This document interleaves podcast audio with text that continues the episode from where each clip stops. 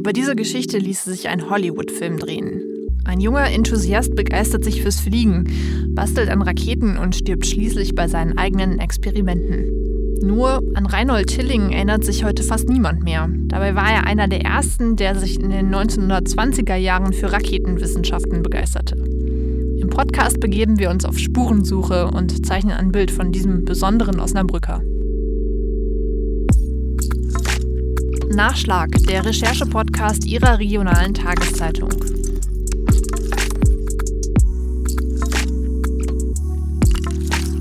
Hallo und herzlich willkommen zu diesem Nachschlag. Mein Name ist Luisa Riepe und ich stelle Ihnen hier immer ein Thema aus unserem Wochenendprogramm näher vor.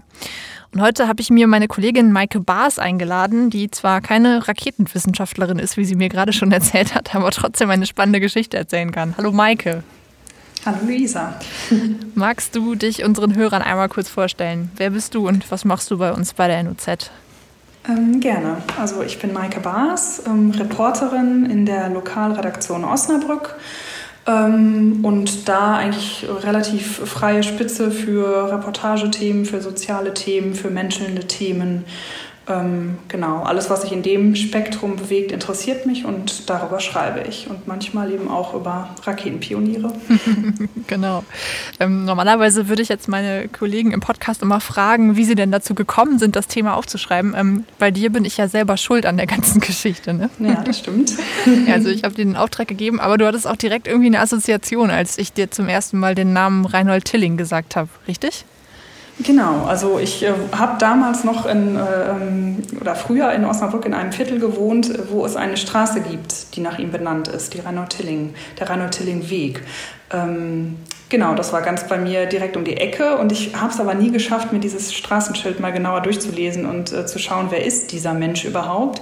Als ich dann aber natürlich noch die äh, Verbindung hatte oder den, den Hinweis, das ist ein Raketenbauer, da hat es dann schon bei mir Klingeling gemacht, weil wir natürlich auch schon mal über diesen Menschen berichtet haben, der die Region ja durchaus geprägt hat. Mhm. Ich muss ja persönlich sagen, mir hat der Name überhaupt nichts gesagt, muss ich ehrlich sagen. Mich hat mhm. auch tatsächlich ein Kollege darauf hingewiesen, dass es ähm, da einen Gedenkstein gibt in der Nähe von Osnabrück. Gut Ahrensforst mhm. heißt das. Gut Ahrensforst ist ein Rittersitz aus dem 18. Jahrhundert. Das Anwesen liegt direkt neben einer Hauptstraße, die von Osnabrück aus in den Norden führt. Aber es ist verborgen hinter hohen Bäumen. Wer es nicht kennt, dem wird es kaum auffallen. Heute liegt das Gut inmitten eines Golfplatzes. Es gibt eine Backsteinkirche, eine alte Parkanlage und mehrere Wirtschaftsgebäude. Das Herrenhaus ziert das Wappen der ehemaligen Besitzer, Philipp Wilhelm von Ledebur und Augusta Amalia von dem Busche. Zum ersten Mal urkundlich erwähnt wurde Ahrenshorst schon 1388. Damals war es wohl noch eine richtige Burg. Ähm, und da steht äh, drauf, der Raketenkonstrukteur und Pionier der Weltraumfahrt Reinhold Tilling und seine Helfer verunglückten hier tödlich am 10. Oktober 1933. Schon mal eher mhm. relativ spannend, nicht wahr? Mhm. Ja, total. Ähm, äh, ja, das ist ähm, ein Unglück gewesen, was ja auch sein äh, Leben sehr frühzeitig beendet hat. Ähm, der hat spannende Dinge gemacht ähm, und ist dabei aber auch ums Leben bekommen. Und es ist natürlich so ein bisschen die Frage, was hätte er noch zustande gebracht, wenn er ein längeres Leben gehabt hätte. Ähm, ja. Ja, dazu kommen wir bestimmt am, am, Ende des Podcasts, aber lass uns doch vielleicht mal von vorne beginnen. Ähm, ich habe es ja gerade gesagt, der Mann, über den wir hier sprechen wollen, ist fast 90 Jahre tot und jetzt schicke ich dich auf die Spurensuche und will wissen, wer Reinhold Tilling ist. Ähm, wie bist denn du da vorgegangen? Ähm, ja, also ich fand es tatsächlich auch nicht ganz einfach, irgendeine Verbindung zu ihm zu finden, die mehr ist, ähm, als ich suche mal im Internet und google ein bisschen herum und dann stoße ich auf einen Wikipedia-Eintrag, der tatsächlich äh, vielversprechend ist. Also das klang spannend, was da über diesen Mann stand. Ähm, ich bin in unser Archiv, äh, unser virtuelles Archiv gegangen, habe mir alte Artikel von uns angeschaut ähm, ich war auf YouTube und habe ein bisschen geguckt, ob es da nicht auch Material zu ihm gibt, aber das ist natürlich erstmal trotzdem alles sehr weit weg. Ne? Also man, man kriegt mhm. schwer eine persönliche Verbindung ähm, zu diesem Menschen hin, der wirklich schon sehr lange tot ist. Ähm, es gibt allerdings bei uns in der Region einen Mann, der sich sehr intensiv mit der Geschichte von Reinhold Tilling befasst hat. Ähm, der noch lebt ähm, und um den man quasi dann auch nicht herumkommt, wenn man ähm, über Tilling schreiben möchte. Also da gibt es quasi einen Experten, der sich selbst aus privatem Interesse irgendwann angefangen hat, total in diese Materie hineinzufuchsen.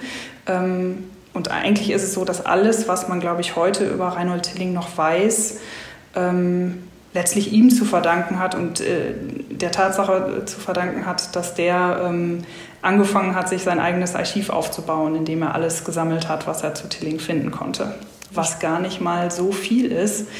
Ähm, ja, weil relativ viel Originalmaterial, was Tilling selbst erstellt hat, also seine ganzen Skizzen, seine ganzen ähm, Modellentwürfe, alle einem Bombenbrand äh, zum Opfer gefallen sind. Also da ist nicht viel übrig geblieben. Mhm, verstehe.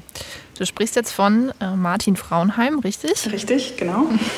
Einem von zwei Bekloppten, wie ich in deinem Text gelesen habe. Ja, also die Bezeichnung kommt nicht von mir, da muss ich drauf bestehen. Das hat er selber über sich und einen ähm, Freund und ebenfalls äh, Forscher, äh, Erforscher der Raketenpionierzeit gesagt. Also Martin Frauenheim ähm, lebt in Hagen am Teutoburger Wald. Ähm, war dort auch mal Ortsbürgermeister, ist inzwischen ähm, Rentner, ist gelernter Maschinenbauer auch gewesen mhm. ähm, und hat irgendwann angefangen, sich ja aus privatem Interesse ist er auf die Geschichte von Reinhold Tilling gestoßen, hat gewusst, ähm, da gibt es diesen Mann, der hat hier gelebt und wirklich spannende Dinge gemacht und hat halt angefangen, darüber zu lesen und versucht, alles in die Finger zu kriegen über ihn und ist in diesem Zuge dann auch an ähm, Karl-Heinz Rohrwild herangetreten. Der ist äh, Museumsdirektor eines Museums in Bayern, das sich mit der frühen Raumfahrtgeschichte befasst. Mhm. Und der wiederum war dann auch sehr interessiert an den Erkenntnissen, die ähm, Frauenheim über Reinhold Tilling ähm, herausgefunden hat. Und so hat sich zwischen den beiden Männern eine Freundschaft entwickelt, die wirklich darauf basiert, dass sie halt das gleiche, ein bisschen verrückte Interesse an der Raketenpionierzeit haben ähm, und sich darüber sehr intensiv ausgetauscht haben. Ähm, und inzwischen ist es auch so, dass Martin Frauenheim äh, ja, im Rentenalter ähm, angefangen hat oder es auch schon fast äh, inzwischen geschafft hat, quasi sein ganzes Archiv, seinen ganzen Nachlass nach Bayern in dieses Museum zu bringen, wo es dann auch ausgestellt werden soll. Also dort, dort soll man bald in einem extra Raum die Geschichte von Reinhold Tilling zu sehen bekommen. Und du hast mit beiden gesprochen, mit Martin. Frauenheim mhm. und auch mit diesem äh, Museumsdirektor. Ähm, was hast du denn von den beiden über Reinhold Tilling erfahren? Was war das für ein Mann und warum sind Straßen nach ihm benannt? Ähm, also ich würde mal behaupten, dass er wahrscheinlich im Norden Deutschlands äh, einer derjenigen war, der ganz früh die Begeisterung für den Raketenbau geweckt hat. Also das ist in mhm. einer Zeit passiert, Ende der 1920er, Anfang der 1930er Jahre, ähm, als das wirklich so eine wissenschaftliche Aufbruchstimmung war. Es gab ähm, erste theoretische und praktische Erkenntnisse darüber, was man mit Raketen möglicherweise erreichen könnte. Mhm. Und dann gab es halt ganz viele begeisterte Flieger, begeisterte Ingenieure, die angefangen haben zu tüfteln und äh, versucht haben, ja, letztlich höher, schneller, weiter Raketen so weit wie möglich nach oben zu befördern. Natürlich mit dem großen Ziel, irgendwann durchbricht man ähm, ähm, vielleicht die, die Erdatmosphäre und schickt tatsächlich eine Rakete ins All. Mhm. Das waren damals große Träume und Tilling war einer derjenigen, der, glaube ich, so habe ich, so hab ich das herausgelesen aus allem, was ich äh, über ihn finden konnte, äh, einer derjenigen war, der, der wirklich auch sehr, sehr gute Ideen hatte, um mit kleinen Mitteln viel umzusetzen. Ja, und der war eigentlich ähm, als Flugleiter und Flieger nach Osnabrück gekommen. In dem, an dem Flughafen in Osnabrück war aber damals zu der, der Zeit nicht allzu viel zu tun. Und dann mhm. konnte er sich halt in die Forschung stürzen und hat wirklich erst mit ganz einfachen Mitteln, Schwarzpulver und Blech, äh, angefangen, die ersten Raketen zu bauen und sich Gedanken zu machen, wie könnte man, ja, was könnte man verbessern, um diese Dinger sicherer, ähm, höher nach oben zu schießen und auch einen Einfluss darauf zu haben, vielleicht wohin sie fliegen. Ähm, genau. Mhm. Man, also ich meine, man muss sich ja vorstellen, es ging damals ja noch, noch längst nicht darum, überhaupt mal einen Menschen da hochzuschicken. Das äh, war ja mhm. wahrscheinlich gar nicht das, das, was Reinhold Tilling sich so ausmalen konnte. Ähm, aber du schreibst in deinem Text, er hat so zwei wichtige Erkenntnisse gesammelt oder, oder Erfindungen gemacht. Ähm, kannst du mal mhm. beschreiben, was das war? Genau, also er war einer der ersten oder der erste, der sich darüber Gedanken gemacht hat. Ähm, und das war schon mit dem Ziel, okay, irgendwann sollen da auch mal Menschen drin sitzen. Mhm. Ähm, wenn auch nicht äh, mit dem, was, was er dann äh, letztlich gebaut hat. Ähm, aber sein Ziel war es, Raketen nicht nur nach oben zu schießen. Und dann war es halt in der Regel so, die sind dann wieder nach unten gekommen und sind dann am Boden zerschellt. Und das war's. Sondern sein Ziel war es, dass die so sanft landen, dass sie wiederverwertbar sind. Also mhm. er wollte sie nicht nur so weit wie möglich nach oben schießen, sondern auch zur Landung bringen. Und da hat er zwei verschiedene Techniken entwickelt die das konnten. Also er hat das einmal hat er das Raketenflugzeug genannt. Da haben sich dann so ähm, Seitenflächen, Tragflächen abgeklappt in der Luft und das Ding konnte dann einfach nach unten trudeln und landen. Und äh, es gab noch so eine zweite rotierende Technik. Ähm, diese Dinger sind dann quasi so nach unten im, im, in Kreisbewegung nach unten ähm, geflogen, aber auch so planbar, dass er ungefähr wusste, wo die wieder runterkommen würden. Ähm, und das hat er auch geschafft. Also die sind ne, kilometerweit nach oben geflogen durchaus und dann wieder sicher gelandet. Das war, da war er zu der Zeit der Erste, der das gekonnt hat. Ähm, und dann hat er noch eine ähm, ja, Technik entwickelt, ähm, wie ähm, die Ladung in die Rakete gebracht werden konnte. Also er hat quasi die Ladung in einer bestimmten Technik so in die Rakete gepresst, das nannte sich dann die Kammerrakete, also nicht mehr en bloc die ganze Ladung ähm, mhm. reingesetzt, sondern so unterteilt. Ähm, und gleichzeitig ist die Ladung noch so ein bisschen durchbohrt worden und mhm. das hatte letztlich den Effekt, ähm, dass er halt einen größeren Schub erreicht hat und eine größere oder eine längere Brenndauer erreicht hat. Und damit sind die Raketen höher und weiter geflogen als ähm, andere Raketen, die vielleicht die gleichen Ausmaße hatten. Also er hat eine Technik entwickelt, die das Ganze optimiert hat. Mhm. Und für diese letztlich drei Entwicklungen ähm, hat er jeweils Patente anmelden können und ähm, das auch durchbekommen, genau. Ja, eigentlich spannende Techniken würde man jetzt so aus heutiger Sicht sagen und auch ähm, faszinierend, dass sich jemand sowas wirklich, wie du sagst, aus Blech und Schwarzpulver zusammenbaut. Ähm, mhm. Trotz der Patente ist er ja aber, glaube ich, mit äh, seinen Erfindungen jetzt nicht wirklich irgendwie reich geworden oder hat jetzt mhm. besonders viel von seiner von der Erfindung verkauft oder so. Ja, das äh, war wohl leider so. Ähm, also er hat diese Patente gehabt, aber er hat diese Patente nicht verkaufen können. Ähm, er hatte noch das Glück, dass er, also er muss ein sehr begeisterungsfähiger, aber auch ein sehr begeisternder Mensch gewesen sein, also der andere quasi in seinen Bann gezogen hat mit dem, was er von seinen Forschungen erzählt hat und was die Leute dann auch sehen konnten.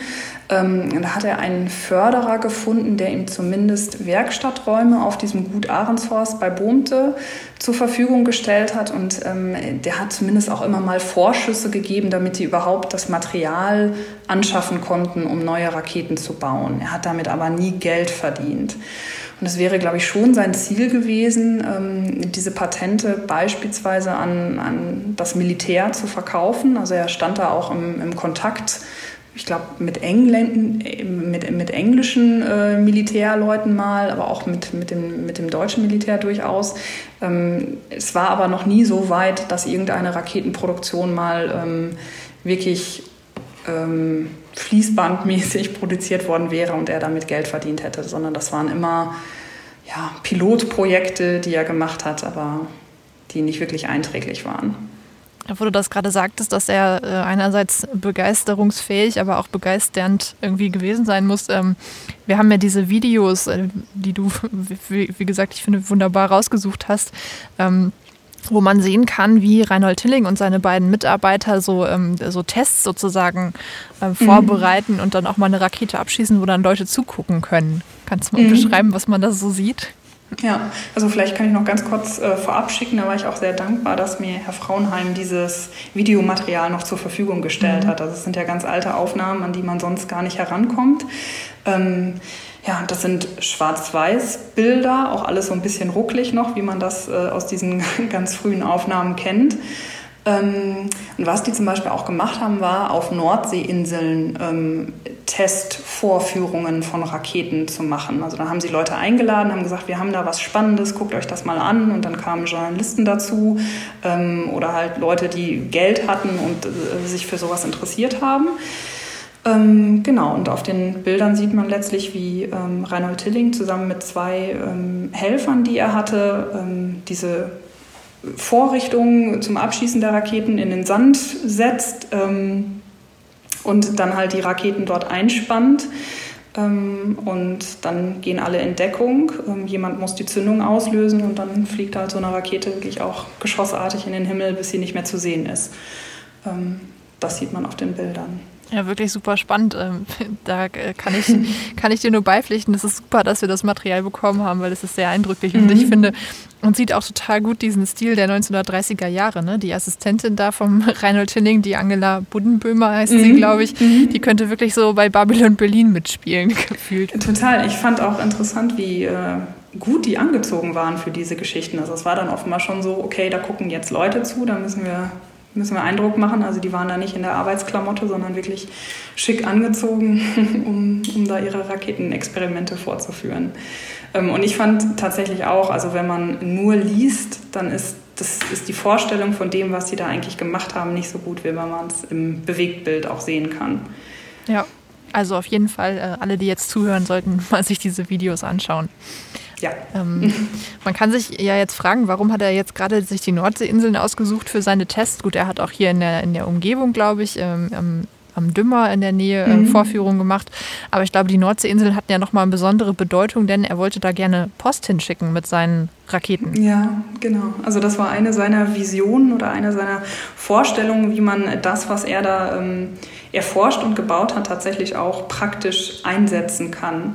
Ähm, und es war zur damaligen Zeit so, dass ähm, Briefe ganz normal mit dem Schiff, Briefe, Postkarten, was auch immer, ähm, per Schiff und dann natürlich äh, auf eine sehr träge Art und Weise auf die einzelnen Inseln gebracht wurden. Und seine Vorstellung war, dass man künftig Postraketen schicken würde. Also man würde dann eine Rakete laden, äh, beladen mit Briefen und Postkarten und die dann mal eben abfeuern und dann sind die Briefe natürlich irgendwie Millisekunden später dann auch schon drüben. Mhm.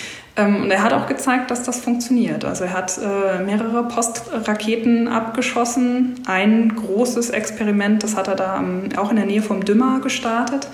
Da hat er 188 ähm, Postkarten mit einer Rakete ähm, ja, in die Luft geschossen und die sind dann auch ungefähr dort wieder heruntergekommen, wo sie ankommen sollten. Und von diesen 188 Postkarten sind zwei leicht beschädigt worden, weil sie so leichte Brandflecken hatten, aber der Rest ist heil wieder runtergekommen. Also man, man kann sich schon vorstellen, dass das eine Zukunft gehabt hätte. Ja, genau wie der Erfinder ja selber auch. Ne? Denn man muss ja sagen, ähm, kurz nachdem diese Aufnahmen gemacht wurden im Jahr 1933, ähm, gab es dann ein schlimmes Unglück und Reinhold Tinling und seine beiden Mitstreiter sind zu Tode gekommen. Wie, mhm. wie kam es dazu? Ja, da muss man sagen, ähm, das lag auch letztlich natürlich im Rückblick darin begründet, dass sie da immer mit sehr prekären ähm, Mitteln letztlich ihre, ihre Arbeit verrichtet haben. Also wenn die Raketen ähm, gebaut und gepresst haben, dann haben die das mit der Kraft ihrer eigenen Hände gemacht und hatten in dieser Werkstatt halt eine Pressmaschine, aber da standen die selbst davor und haben das alles bedient. Mhm. und das war ähm, kurz bevor es wieder eine Vorführung geben sollte. Die waren also etwas im, im Zeitdruck, auch Raketen herzustellen und haben das erste Mal mit einem neuartigen Gummi gearbeitet, um diese einzelnen ähm, Ladungen zu pressen.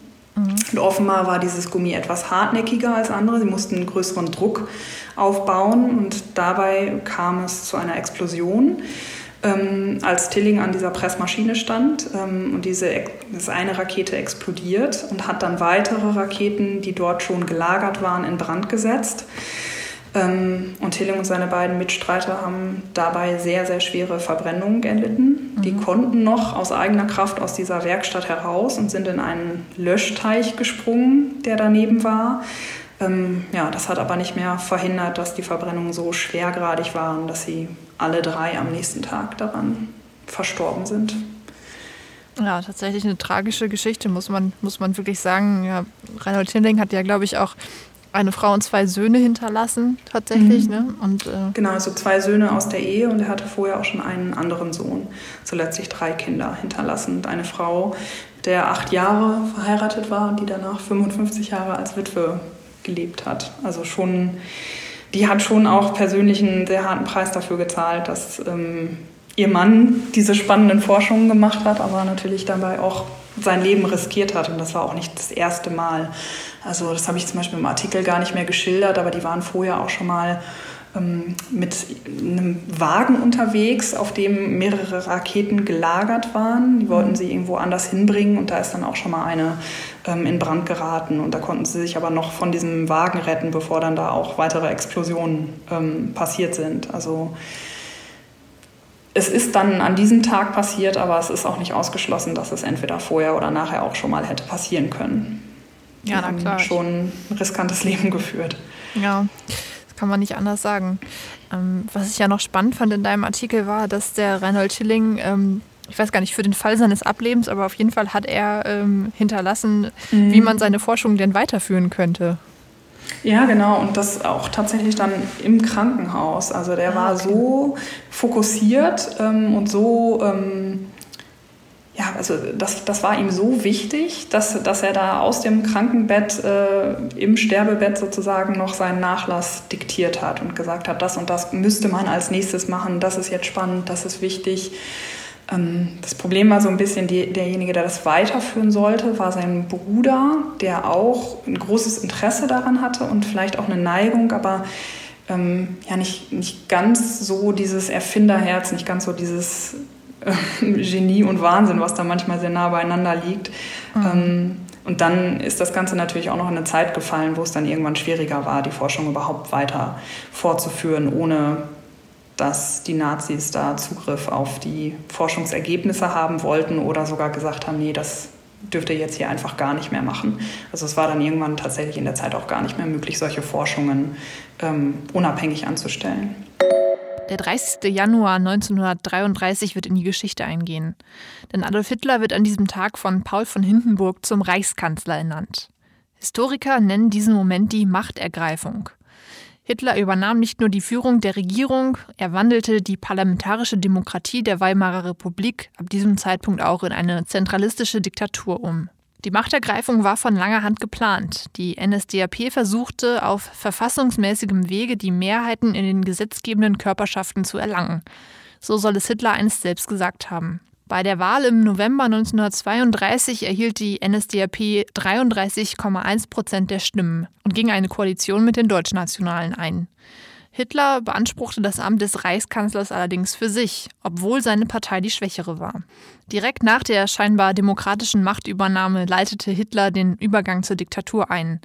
Mit Verordnungen schränkte er wesentliche Freiheiten der Bürger ein und ließ politische Gegner einschüchtern.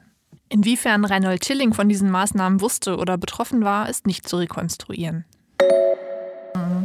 Ja, bei Menschen, die in dieser Zeit gelebt haben, stellt man ja irgendwie fast schon reflexartig die Frage, auf welcher Seite standen die? Ähm, hast du bei deinen mhm. Recherchen irgendwie herausgefunden, wie Reinhold Hilling zu den Nationalsozialisten stand? Ähm, wie er dazu stand en Detail nicht. Also ich weiß, dass er kein Mitglied in der Partei NSDAP war. Das zumindest sagt Martin Frauenheim, der sich ja sehr intensiv damit befasst hat. Mhm. Ähm, es ist natürlich immer die Frage, also er war im Ersten Weltkrieg als äh, Flieger eingesetzt ähm, und danach ja auch begeisterter Flieger. Ähm, ob er sich hätte dazu hinreißen lassen, als letztlich jemand, der auch durchaus Interesse daran hatte, seine Forschung der, dem Militär zur Verfügung zu stellen, weiß man natürlich nicht, ob er, ob er irgendwann vielleicht anfällig dafür gewesen wäre, ähm, auch in, zu den Nationalsozialisten überzutreten. Das ist ganz schwer einzuschätzen. Ähm, ja, man kann vielleicht die, die Formulierung Gnade des frühen Todes in dem Moment finden. Also nicht die Gnade der späten Geburt, dass er sich nicht so hat entscheiden müssen, sondern dass er so früh gestorben ist, dass diese Entscheidung einfach auch nicht ähm, zu fällen war. Genau. Ja, da ist natürlich viel Spekulation. Auch die Frage, die du am Anfang ja, ja schon angesprochen hast. Ne? Was wäre gewesen, wenn dieser Reinhold Tilling länger gelebt hätte? Hätte er vielleicht noch mehr bahnbrechende Erkenntnisse gesammelt? Ne? Ja, genau. Also ähm, der Karl-Heinz Rohrwild, dieser Direktor dieses Museums ähm, für die äh, frühe Raumfahrtgeschichte, der hat schon den Eindruck, dass Tilling in der kurzen Zeit, in der er sich damit beschäftigt hat, so viel auf die Beine gestellt hat, dass er möglicherweise auch noch prägender hätte sein können. Also hätte er mehr Zeit gehabt und vielleicht auch irgendwann mehr Mittel, um seine Forschung voranzutreiben, dass da durchaus Spannendes hätte passieren können. Mhm. Ja, der Frage hast du dich ja auch so ein bisschen gewidmet, ne? Welche, ähm, welchen Einfluss hatte denn Reinhold Tilling auf die, auf die ähm, spätere Raumfahrt? Ähm, ich habe gelesen, dass Gut Ahrens-Horst selbst schreibt auf seiner Website, ähm, ohne norddeutsche Wissenschaftler und Techniker wäre die Reise zum Mond gar nicht möglich gewesen.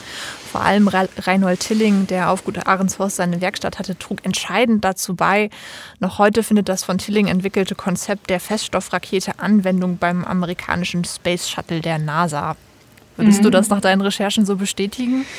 Ja, das war vielleicht das einzige enttäuschende Erlebnis bei dieser Recherche. Ähm, ich war auch ein bisschen natürlich ähm, angefixt von einem Wikipedia-Artikel, der auch quasi eine direkte Linie zwischen Tilling und dem äh, Space Shuttle der NASA zieht. Also das würde auf dem gleichen Prinzip fußen. Das, das Space Shuttle, also die, die Raumfähre der NASA, die bis 2011, ähm, die es bis 2011 gegeben hat, die, die fuße quasi auf einem von Tilling entwickelten Prinzip. Mhm.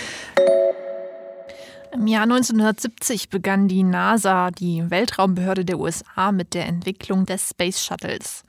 Das Besondere an dieser Raumfähre, die Teile sollten wiederverwendbar sein, um die Flüge kostengünstiger zu machen. Das klingt schon ganz ähnlich zu den Ideen, die Reinhold Tilling fast 40 Jahre vorher hatte. Das Space Shuttle konnte bis zu acht Astronauten in die Erdumlaufbahn bringen, zuletzt etwa zur internationalen Raumstation ISS. Nach 135 Flügen war im Jahr 2011 aber Schluss für die Space Shuttles. Wegen hoher Instandhaltungskosten blieben sie seitdem am Boden. Im Mai 2020 flog dann erstmals wieder ein amerikanisches Raumschiff Menschen zur ISS. Allerdings war es diesmal ein Schiff der privaten Firma SpaceX.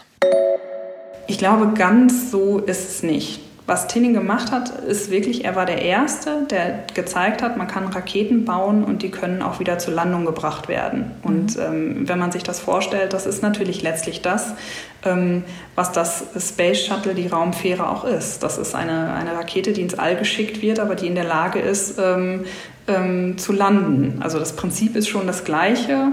Es ist aber wohl so, dass dieses Space Shuttle jetzt nicht quasi mit dem Wissen um Tillings frühe Errungenschaften erbaut wurde, sondern da gab es noch andere prägende ähm, Ingenieure und äh, Raketenbauer, die, die noch mehr Vorarbeit geleistet haben. Was aber außer Frage steht, ist, glaube ich, dass Tilling wirklich zu dieser frühen Begeisterung enorm beigetragen hat. Also er war letztlich einer derjenigen, der auch wahrscheinlich andere wieder zu Forschungen angetrieben hat. Die haben gesehen, was er gemacht hat und dann haben sie, haben sie auch ähm, angefangen, äh, Dinge zu entwickeln und Modelle zu entwerfen. Ähm, und das wird auf jeden Fall schon so prägend gewesen sein, dass er da Fußstapfen hinterlassen hat, in die dann andere wiederum hineingetreten sind, um Großes zu entwickeln.